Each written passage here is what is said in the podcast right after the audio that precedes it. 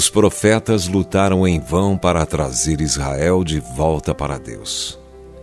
Mas quando o apóstolo Pedro, cheio do Espírito Santo, pregou, três mil pessoas se renderam a Deus.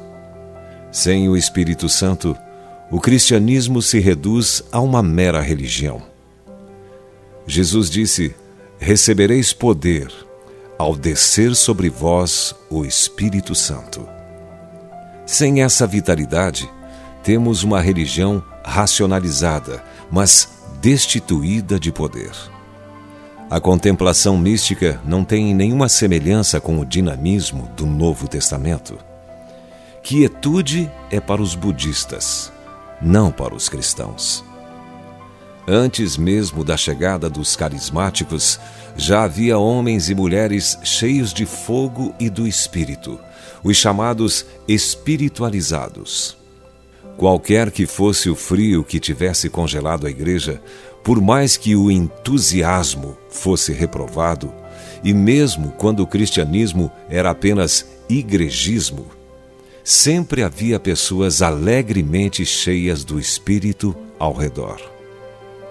As fontes das águas espirituais que jorraram neste século vieram das chuvas que caíram séculos antes. Alguns as remetem ao tempo de Wesley e seu ensino, ao qual ele chamou de o perfeito amor.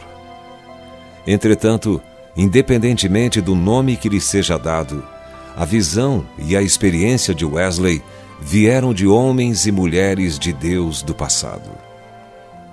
Termos bíblicos como breve vem, ser cheio, beber e unção descrevem o mesmo dom divino do Espírito. Jesus Cristo disse: Pedi, buscai, batei. Isso se aplica a receber o batismo do Espírito Santo também.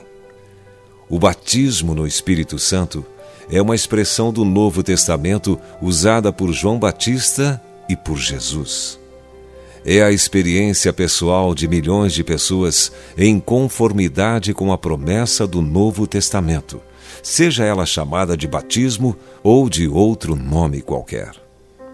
Se é parecido com o batismo e funciona como batismo, então o que mais seria?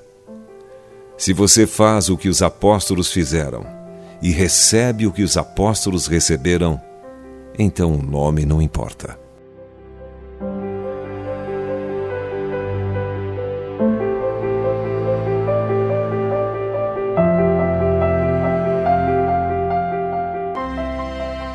Se você foi abençoado com esta palavra, compartilhe ela com alguém.